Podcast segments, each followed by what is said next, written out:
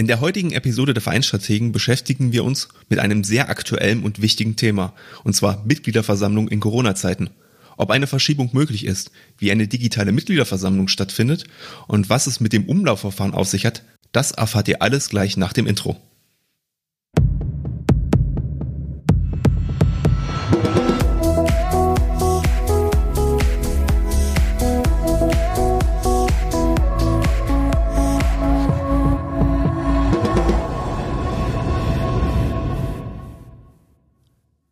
Herzlich willkommen zu einer neuen Folge der Vereinsstrategen.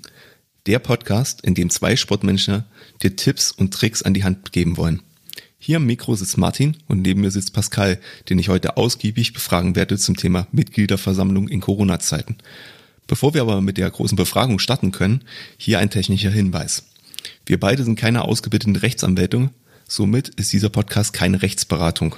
Wir haben versucht, alle Informationen bestmöglich zu recherchieren und sie entsprechen dem Stand Ende November 2020. Da aber die Pandemie dynamisch ist, können sich die Regelungen gegebenenfalls auch ändern. Deswegen informiere dich jeweils, wenn du die Folge später hörst, in deinem Bundesland nach den aktuellsten ähm, Gesetzesänderungen oder beim entsprechenden Landessportbund. Schließlich können wir am Ende nicht in die Zukunft schauen und äh, wissen, was passieren könnte.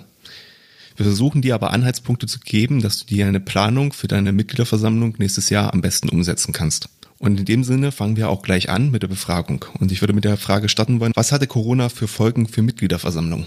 Corona hat die Vereine auf jeden Fall zu einer schlechten Zeit getroffen. Im März, April, Mai sind relativ viele Mitgliederversammlungen von den Vereinen und die mussten eben abgesagt werden.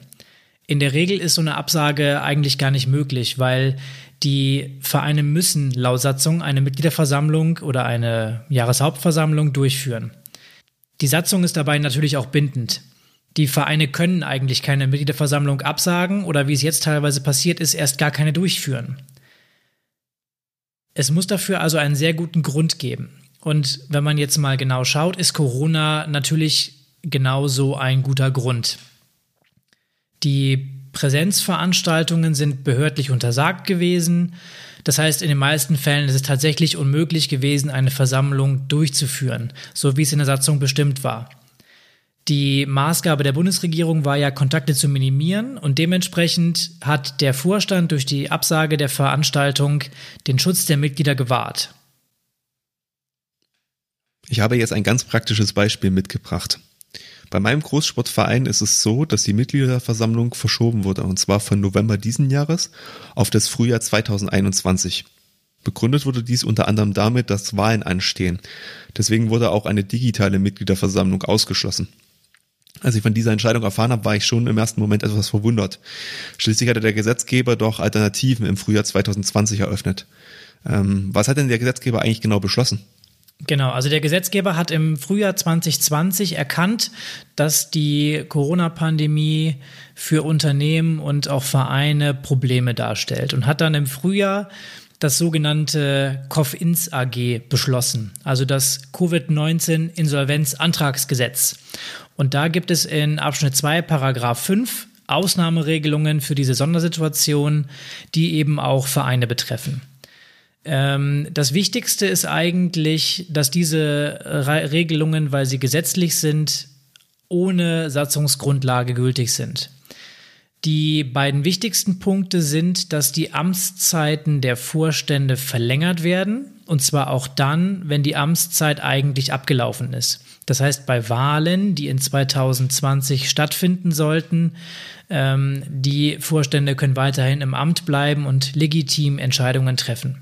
Diese Regelung gilt dann bis zum Zeitpunkt einer Neuwahl. Das heißt, wenn an 2021 eine Neuwahl möglich ist, dann kann sie durchgeführt werden.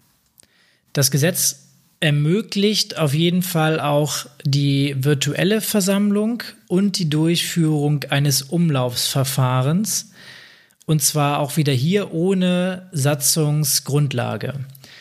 Diese beiden Verfahren sind auch vorher schon möglich gewesen, allerdings eben nur, wenn sie in eurer Satzung verankert sind. Ähm, wir verlinken dir den Gesetzestext auf jeden Fall nochmal in den Show Notes zum Nachlesen. Und wichtig ist auch, dass diese Regelungen ursprünglich geplant waren für das Jahr 2020 und das Gesetz aber jetzt verlängert worden ist bis Ende 2021. Jetzt ist es ja bei meinem Verein so, dass zumindest aus meiner Sicht das schon ziemlich sportlich ist, zu sagen, okay, wir möchten eine Präsenzveranstaltung im Frühjahr 2021 durchführen. Gehen wir jetzt mal davon aus, dass die Situation so bleibt, wie sie ja momentan aussieht. Wäre es denn möglich, ähm, dass man nochmal verschieben kann, wenn sich die Situation nicht bessert? Also von der Grundlage des Gesetzes her ist das auf jeden Fall bis Ende 2021 möglich. Wichtig ist, dass die, dass die Vereine eben ihre Mitglieder Rechte wahren. Da kommen wir später nochmal drauf. Wenn das Jahr 2021 abgelaufen ist, dann könnt ihr euch nicht mehr darauf berufen. Das heißt, ihr solltet überlegen, wenn ihr das möchtet, ob ihr diese Regelungen zukünftig auch in eure Satzung einarbeitet. Damit seid ihr dann gut für die Zukunft aufgestellt und ja, könnt flexibel reagieren und gucken, ob ihr, ob sich das bei euch etabliert, ob ihr eine digitale Mitgliederversammlung machen wollt oder das Umlaufverfahren nutzt oder ob ihr ganz klassisch wieder auf die Präsenzveranstaltung zurückgeht. Ähm, ein kleiner Tipp von meiner Seite, wenn ihr überlegt, das aufzuführen in eure Satzung, dann schafft vielleicht eine eigene Durchführungsordnung. Ähm, da könnt ihr dann die technischen Voraussetzungen zum Beispiel für die digitale Mitgliederversammlung reinschreiben. Damit überladet ihr eure Satzung nicht so stark. Und wenn ihr eine Veränderung habt, zum Beispiel bei eurem Tool oder bei irgendwelchen Zugangsmöglichkeiten, dann braucht ihr keine Dreiviertel Mehrheit, wenn ihr Kleinigkeiten bei der Durchführung ändern wollt. Wichtig ist aber auch, wie gesagt, dass ihr die Rechte der Mitglieder zu jeder Zeit wahrt. Du hast es ja gerade gesagt gehabt, dass man keine Dreiviertelmehrheit mehr braucht, ähm, weil es halt in der Ordnung drin steht. Wie kann man denn die Ordnung ändern? Mm, das kommt auch wieder darauf an, wie die Befugnisse von eurem Vorstand sind. Also üblicherweise würde ich sagen, dass man das als Vorstand regeln kann, diese Durchführungsbestimmungen. Wenn ihr auf Nummer sicher gehen wollt, dann könnt ihr es von der Mitgliederversammlung absegnen lassen. Dann reicht aber die einfache Mehrheit. Okay, das ist ja auf jeden Fall schon mal ein Ersparnis. Jetzt hattest du ja relativ viel schon mit so ein paar Worten um dich geworfen, die wir jetzt noch gar nicht besprochen haben. Ähm, zum Beispiel das Wort digitale Mitgliederversammlung, was ich ja auch schon vor uns erwähnt hatte. Ähm, wie läuft denn so eine digitale Mitgliederversammlung eigentlich ab und was muss man da beachten? Genau, also bei der digitalen Mitgliederversammlung ist der erste Schritt, sich zu überlegen, ja, ob das Ganze für deinen Verein umsetzbar ist und wie lange du in der Vorbereitung dafür brauchst. Ich habe es ja eben schon mal gesagt, wichtig ist, die Mitgliederrechte zu wahren. Dabei sind die wichtigsten Mitgliederrechte, die sich aus eurer Satzung ergeben, natürlich das Stimmrecht, die Teilnahme an der Diskussion und zum Beispiel das Recht, Anträge zu stellen. Schaut also, dass du mit der digitalen Versammlung diese Mitgliederrechte nicht verhinderst oder beschneidest weil das kann wiederum dazu führen, dass das Ganze nicht ja, rechtens ist. Weil allen stimmberechtigten Mitgliedern muss der Zugang zur digitalen Versammlung auch möglich gemacht werden. Das bedeutet meiner Meinung nach aber nicht, dass du bei den Leuten daheim alles einrichten musst und dich komplett drum kümmerst, ja, wie, wie es funktioniert und ansonsten können die klagen. Es ist ja auch im Normalfall nicht so, dass du einen Shuttlebus organisieren musst, um die Leute bei der Haustür abzuholen und zur Versammlung zu fahren, nur damit sie teilnehmen. Das heißt, ein gewisses, ich nenne es mal Wegerisiko, um zur Versammlung zu kommen, liegt beim Mitglied selbst. Da sollte man natürlich sensibel mit umgehen. Deswegen auch die Vorbereitungszeit. Wenn das für euch komplett neu ist, dann macht eine digitale Versammlung, setzt sie vielleicht etwas später ein und biete deinen Mitgliedern technischen Support an. Weil ansonsten hast du halt eine gewisse ja, Abneigung auch dagegen und schürst wieder ja, Unzufriedenheit im Verein.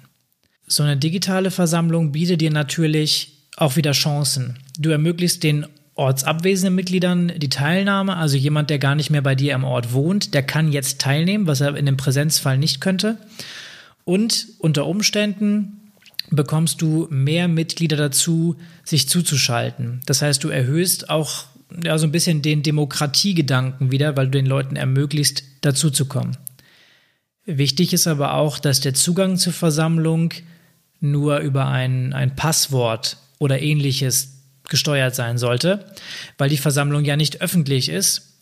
Und der zweite Punkt ist, dass die Mitglieder sich natürlich mit ihrem Namen identifizieren müssen. Das heißt, von den Username kann das jetzt nicht sein, dass da Heinz123 als Teilnehmer dabei ist. Ihr müsst natürlich, wie bei einer echten Versammlung, auch eine Anwesenheitsliste führen, die dann abgeglichen wird mit der Mitgliederdatenbank damit am Ende auch die Stimmrechte äh, protokolliert werden können. Und ihr braucht natürlich auch einen Protokollanten, der am Ende alles mitschreibt. Durch deine Ausführungen haben sich jetzt bei mir noch einige Fragen ergeben, Pascal. Ähm, wie würdest du denn sagen? Würdest du jetzt eine digitale Mitgliederversammlung eigentlich erstmal machen wollen? Jetzt so persönlich gesehen? Ich glaube, das kommt ganz stark immer auf den Verein drauf an. In meinem Verein ist das aktuell nicht notwendig. Und ich würde es zum jetzigen Zeitpunkt, also in den nächsten zwei, drei Monaten, auch tatsächlich nur durchführen, wenn es wirklich notwendig ist. Und wirklich notwendig heißt, ihr habt dringende Wahlen zum Beispiel, also wirklich, wirklich dringend. Also euer Verein ist nicht handlungsfähig, wenn ihr jetzt nicht wählt. Oder ihr habt ein Darlehen, was aufgenommen werden muss, damit ihr ein Bauvorhaben äh, durchführen könnt oder irgendwelche Förderbescheide laufen ab, wenn ihr jetzt nicht unbedingt Mitgliederbeschluss habt. Irgendwie sowas. Alles andere ist nicht dringend notwendig und ja, von daher würde ich dann sagen, jetzt kurzfristig nicht, langfristig äh, durchaus möglich, muss aber gut vorbereitet sein und es bedarf eben einer gewissen Abwägung, ob das für deinen Verein dann umsetzbar ist. Jetzt ist die Altersstruktur in meinem Verein etwa so, dass wir sehr viele ältere Mitglieder haben, die, sage ich mal, nicht ganz so digital affin sind. Gegebenenfalls du dann deinen, ich nenne es jetzt mal Einrichtungsservice oder äh, wie du es vor uns genannt hast, sozusagen durchführen müsstest. Ähm, wenn das jetzt eine sehr hohe Anzahl an älteren Leuten ist, gibt es ja manchmal auch zumindestens die Tendenz, erstmal ablehnend gegen so eine digitale Mitgliederversammlung zu reagieren. Wie würdest du denn bei einem Verein umgehen, der einen hohen Anteil an älteren Mitgliedern hat? Würdest du das dann trotzdem probieren oder würdest du sagen, nee, das äh, macht eigentlich keinen Sinn? Auch da kommt es wieder drauf an. Es ist äh, so ein bisschen die Standardantwort. Jeder Verein ist hier individuell zu betrachten. Natürlich gibt es einige Sachen zu klären. Ich habe jetzt gerade schon gesagt, ihr seid nicht dafür hundertprozentig verantwortlich, dass die Mitglieder da auch dabei sein können. Aber es macht natürlich Sinn, sich darum zu kümmern, dass den Mitgliedern die Möglichkeit geschaffen wird. Deswegen auch der technische Support. Die Mitglieder müssen das natürlich nutzen können. Also ihr solltet da keine exotische Lösung wählen, wo unnötig Hürden gebaut werden für die Mitglieder zum Teilnehmen. Also ihr solltet es relativ simpel machen. Und das ist auch schon wieder schwierig, wenn man dann den Markt sich anguckt an Möglichkeiten. Also wenn man sich digitale Tools anguckt zum Beispiel, es gibt unglaublich viele, die das abbilden können. Die sind auch zum Großteil kostenlos verfügbar oder nicht so teuer. Aber es gibt natürlich auch wieder Fragen dann an die Rechtssicherheit zu stellen, zum Beispiel was das Thema Datenschutz angeht, was die Protokollfunktion angeht, was den Zugang der Mitglieder über ein Passwort angeht ähm, und, und also was ist eben zu klären. Das heißt, generell ist eine digitale Versammlung sicherlich gut und möglich. Man muss sich aber eben drum kümmern in der Vorbereitung, welches Tool nutze ich, wie ist es bei uns im Verein, wie stehen meine Mitglieder zu dem Thema und ja, was, was kann ich tun, um meine Mitglieder zu unterstützen, um da eben teilzuhaben? Ich stelle mir das halt in der Realität unendlich schwer vor. Also wenn ich darüber nachdenke, dass allein jetzt bei uns zum Beispiel in der Firma wir schon manchmal Diskussionen darüber haben, welches Tool wir jetzt verwenden, weil die eine Firma das Tool, die andere Firma das Tool, dann ist das, glaube ich, wenn man privat sozusagen das auf seinem heimlichen PC hat, ist das, glaube ich, nochmal schwieriger. Und gerade bei Großsportvereinen könnte ich mir vorstellen, dass wenn du tausende Mitglieder hast, das eigentlich praktisch nicht umsetzbar ist. Oder wie siehst du das dann? Also hier hat auf jeden Fall der Vorstand oder das ausführende äh, Organ der, des Vereins eine gewisse ja, Vorbereitungsarbeit zu leisten. Also es sollte sich halt individuell für die Größe des Vereins und für die technischen Voraussetzungen äh, ausgesucht werden, welches Tool ist passend. Und das sollte den Mitgliedern transparent vorgeschlagen werden. Das heißt, ihr müsst die Vorteile dieser digitalen Versammlung gegenüber den anderen Verfahren, also einer Präsenzveranstaltung oder einem Umlaufverfahren, eben darstellen und gleichzeitig versuchen, eben technische Hürden abzubauen. Das heißt, es muss ein möglichst gutes Tool sein, was gleichzeitig aber auch möglichst einfach ist. Und dann ist es halt immer noch eine Frage, ja, was will ich und gibt es eventuell die Möglichkeit, doch noch eine Präsenzveranstaltung durchzuführen? Ich hatte vor uns ja schon erzählt, dass mein Verein sich ja für eine Verschiebung in das Frühjahr 2021 entschieden hat. Wie würdest du das beurteilen, Pascal? So eine Präsenzveranstaltung? Also früher ist natürlich erstens mal ein dehnbarer Begriff. Ich glaube, ein genaues Datum wurde da sicherlich noch nicht festgelegt, oder? Nee, ist definitiv noch nicht so. Ähm, ich würde das Thema im Frühjahr vielleicht als Präsenzveranstaltung vorsichtig angehen. Also mit gesundem Menschenverstand, ich versuche das mal so zu umreißen, kann man durchaus davon ausgehen, dass die Corona-Geschichte uns den ganzen Winter über begleiten wird. Und da sage ich jetzt mal mit Winter auch verlängert bis vielleicht April, Mai. Das heißt, es könnte auch sein, dass Präsenzveranstaltungen dann noch verboten sind, beziehungsweise Menschenansammlungen und es eben schwierig ist, eine Mitgliederversammlung in dem Umfeld dann darzustellen. Aber auch da kommt es eben drauf an, wie ist die Vereinsstruktur? Also brauche ich einen, einen Saal für 100, 200 Leute oder für 20? Und 20 Teilnehmer sind in der Organisation natürlich viel einfacher zu handeln, als wenn es 100 oder mehr sind. Von daher, ich persönlich wäre mit einer Präsenzveranstaltung im Frühjahr vorsichtig, aber es kommt eben auch dann auf die Gegebenheiten vor Ort an und auf die Landesverordnungen eben der Bundesländer.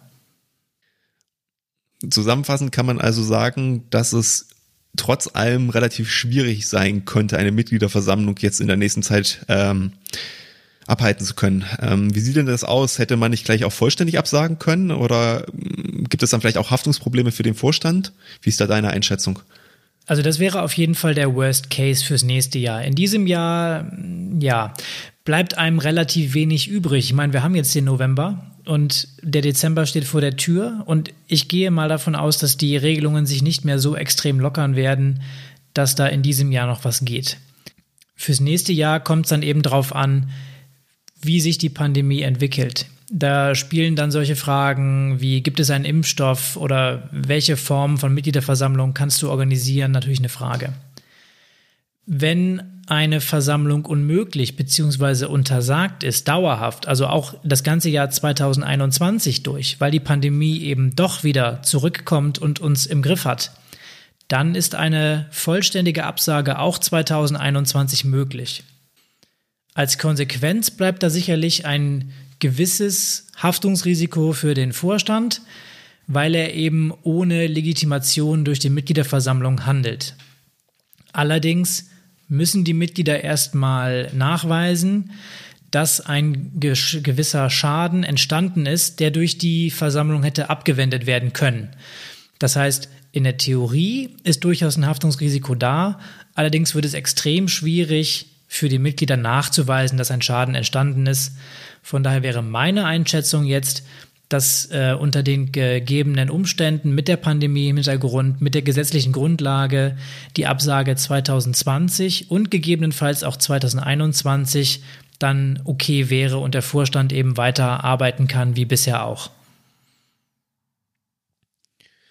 Das heißt, wir können zusammenfassen, wenn wir ein Worst-Case-Szenario nächstes Jahr bekommen sollten, also die Corona-Pandemie geht nicht zurück und ähm, Präsenzveranstaltungen werden wahrscheinlich, oder was nicht wahrscheinlich, aber könnten unmöglich sein. Ähm, digitale Versammlungen müssen dann äh, gegebenenfalls die Lösung sein.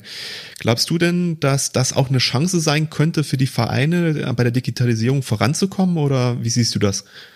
Es kann auf jeden Fall ein ordentlicher Schub sein für die Digitalisierung in Vereinen. Also ich denke, gerade in den letzten Monaten haben sich einige Vereinsvertreter intensiv mit den Möglichkeiten auseinandergesetzt. Gerade im Berufsleben wurde viel auf äh, Videokonferenzen und äh, ja, Calls umgestellt. Und das wird langfristig sicherlich auch dann Einfluss in, dies, in das Vereinsleben haben, ja. Du hattest ja vorhin äh, noch etwas gesagt gehabt vom Umlaufverfahren. Ich habe das schon mal gehört gehabt, musste allerdings auch selber erstmal ganz grob äh, mich reinlesen, was das ist. Kannst du das vielleicht mal für mich und vor allem für die Zuhörer nochmal zusammenfassen, worum es da geht? Genau, das Umlaufverfahren ist in dem Sinne die dritte Möglichkeit, die der Gesetzgeber jetzt auch ohne Satzungsgrundlage neben der Präsenz und der digitalen Veranstaltung zugelassen hat.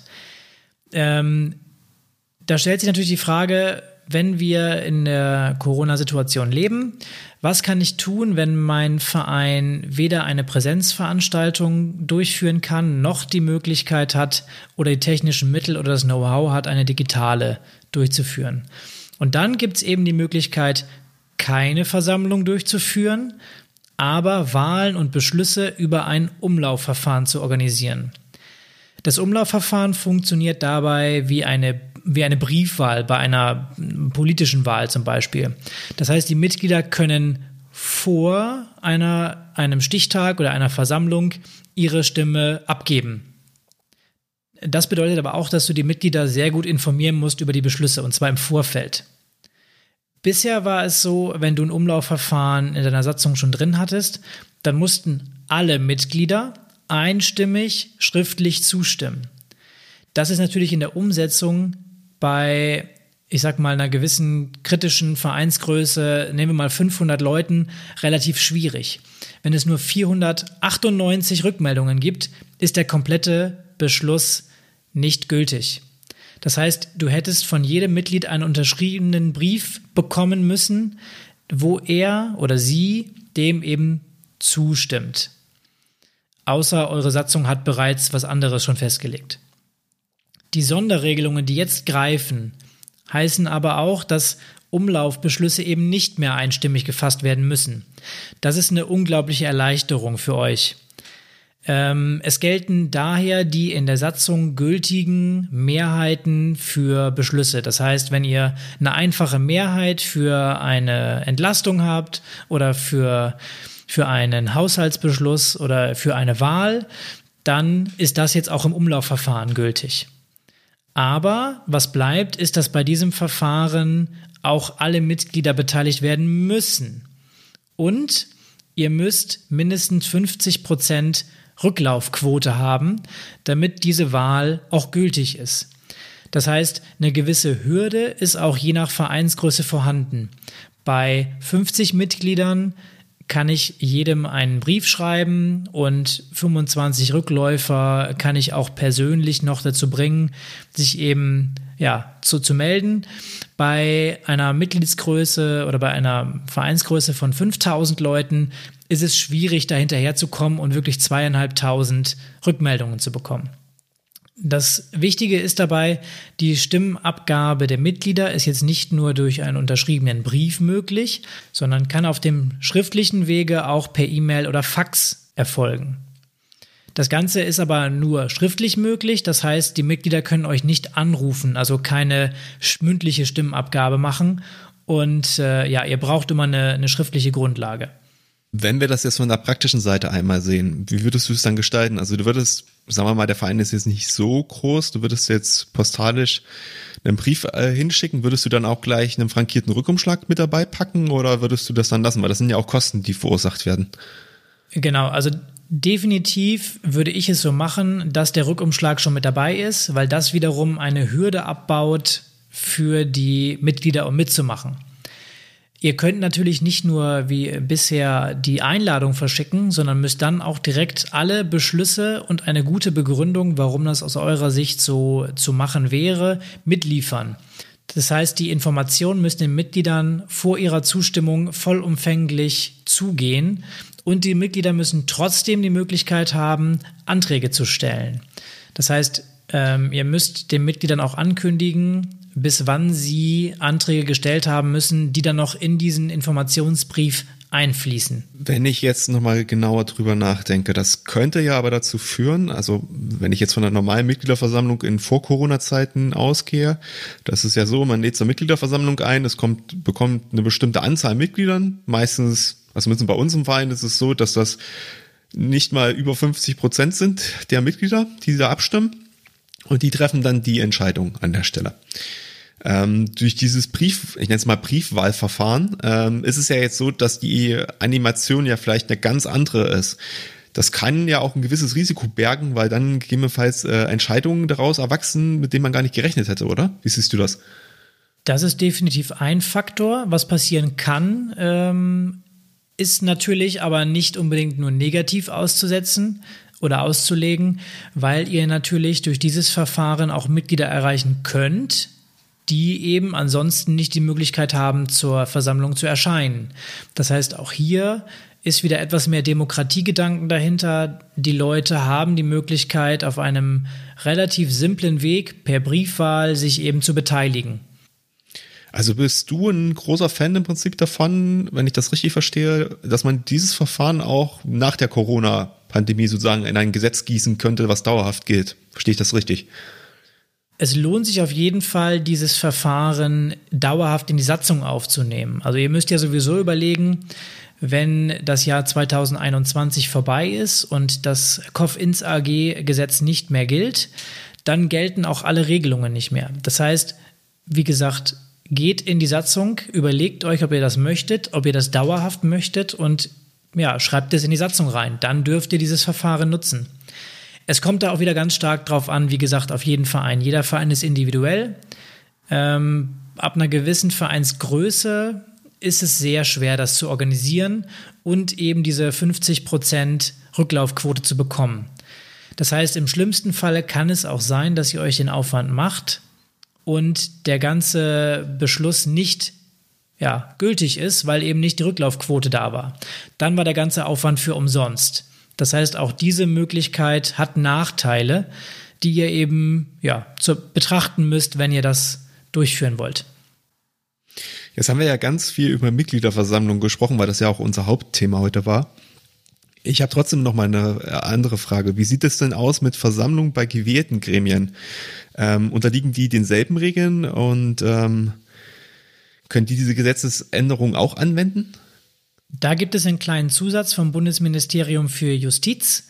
Ähm, das verlinken wir euch auch in den Show Notes. Das ist die FAQ-Seite. Da wird betont, dass diese Übergangsregelungen, wie sie jetzt äh, eben diskutiert wurden, nicht nur für die Mitgliederversammlung oder Jahreshauptversammlung gelten, sondern auch für alle Beschlüsse, die Vereinsorgane ja, tätigen.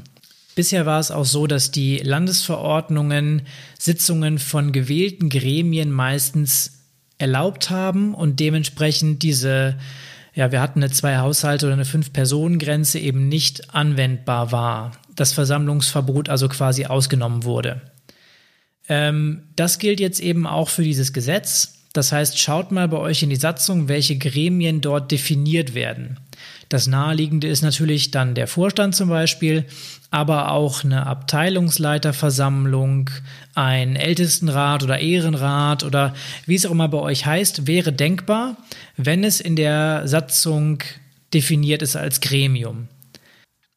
Wenn ihr euch entscheidet, eine Gremiumsitzung als Präsenzveranstaltung durchzuführen, dann müsst ihr auf jeden Fall die geltenden Hygienevorschriften wie Abstandsregelungen und das, die Pflicht zum Tragen einer Mund-Nasen-Bedeckung einhalten. Da solltet ihr dann auf jeden Fall nochmal in die geltende Landesverordnung in der aktuellen Version schauen, da die Regelungen in den Bundesländern manchmal ein bisschen voneinander abweichen können. Also ich habe jetzt aus dem bisherigen Interview mitgenommen, dass wir auf jeden Fall alle unsere Satzung uns einmal angucken sollten im Verein, ähm, um sie auch für die Zukunft äh, sicher zu machen, nenne ich das mal. Ähm, jetzt würde mich natürlich mal persönlich noch interessieren, da du ja auch Geschäftsführer bei einem Großsportverein bist. Ähm, für welche Variante von den vorgestellten habt ihr euch denn jetzt entschieden und wieso habt ihr euch dafür entschieden? Also bei uns ist es so, dass wir in 2020 keine Versammlung durchgeführt haben und auch nicht werden. Ähm, wir werden im nächsten Jahr versuchen, also beziehungsweise wir planen, Stand jetzt, eine Präsenzveranstaltung durchzuführen. Da wir mehr als 2000 Mitglieder haben, fällt für uns das Umlaufverfahren raus. Ähm, da ist uns die Unsicherheit einfach zu hoch, dass der Beschluss am Ende nicht vernünftig ja, durchgeführt ist. Wir planen allerdings, obwohl unsere Satzung sagt, dass wir im Frühjahr eine Versammlung machen müssen, erst für die Sommermonate. Das heißt, bei uns ist es so, wir überlegen uns, wo sind die Sommerferien, da ist das Wetter wieder gut. Wir gehen jetzt einfach mal davon aus, dass das ähm, Infektionsgeschehen sich in den Sommermonaten wie in 2020 etwas beruhigt und abflacht. Und deswegen planen wir für uns in Niedersachsen mit einem Termin Anfang Juli wahrscheinlich. Da müssen wir dann noch schauen und wir sind ja immer noch flexibel. Wir werden dann abwarten, wie die Situation sich im März, April tatsächlich darstellt, um dann eventuell auf eine digitale Versammlung umzuschwenken oder es eben bei dem Thema zu belassen. Ähm, was wir auf jeden Fall mitgenommen haben für uns, du hast das Thema Satzung eben angesprochen, auch wir werden unsere Satzung nochmal überprüfen und überlegen, ob wir die ähm, Mitgliederversammlung eben auch breiter aufstellen, indem wir das Thema digitale Versammlung mit aufnehmen. Ob wir es dann durchführen oder nicht, bleibt ja uns überlassen. Aber die Möglichkeit besteht auch über das Jahr 2021 hinaus dann bei uns im Verein. Wäre es denn aus deiner Sicht auch möglich, dann eine Präsenzveranstaltung im Freien zu machen? Also ich sag mal, wenn ihr 2000 Mitglieder habt und ich sage jetzt einfach mal, es kommen 1000 oder meinetwegen auch 800 von den 2000 Mitgliedern, ähm, dann stelle ich mir das in einem Raum trotzdem schwierig vor. Also gibt es da eine Option oder wäre das dann genau für dich sozusagen der Grund, wo du in, den, in die digitale Mitgliederversammlung eingehen würdest oder rüberwechseln würdest? Also bei uns ist es eher so, dass 10% der Mitglieder kommen. Das heißt, unsere Zahl liegt so zwischen 100 und 200. Im Freien ist sicherlich eine Überlegung. Ähm, da müsste man dann eben gucken, also es gelten ja immer noch die Bestimmungen Abstand und Co. Man müsste sicherlich gucken, wenn man es im Freien macht, wie kriege ich das technisch umgesetzt. Eine Mitgliederversammlung ist erst einmal nicht als öffentliche Versammlung angedacht. Das heißt, ihr müsst irgendwie gucken, dass keine fremden Leute Einfluss nehmen auf die Versammlung. Und wenn ihr im Freien seid, habt ihr natürlich auch akustische Sachen. Also vielleicht müsste man eine Musikanlage aufbauen oder eine, eine Sprecheranlage oder es ist einfach eine Frage der Durchsetzung. Ähm, ich glaube, wie, wie wir es machen werden, ist einfach auch den Mitgliedern viel mehr Informationen im Vorfeld zukommen lassen. Das heißt nicht nur eine Bekanntgabe der Tagesordnungspunkte, sondern auch schon detaillierter, was wird dort gemacht, damit die Versammlung selber möglichst kurz gestaltet werden kann und die Mitglieder gut informiert kommen können um dann einfach nur noch zu sagen, ja, damit bin ich einverstanden, beziehungsweise halt in der, Disku also in der Diskussion ein Austausch stattfinden kann, wo am Ende dann steht, okay, ja, damit bin ich einverstanden oder nicht. Das heißt, der ganze Teil, äh, wo ich etwas vorstelle, ein Haushalt zum Beispiel oder äh, den Kassenbericht, den Part kann man gut zusammenkürzen und eben ja, reduzieren, die Informationen im Vorfeld geben. Und ja, das könnte ein bisschen aufwendiger sein, wobei auf der anderen Seite die Information bereitet man ja eh vor. Ob ich sie jetzt vorbereite für die, Satzung, für die Sitzung selber oder im Vorfeld schon verschicke, macht dann auch relativ wenig Unterschied.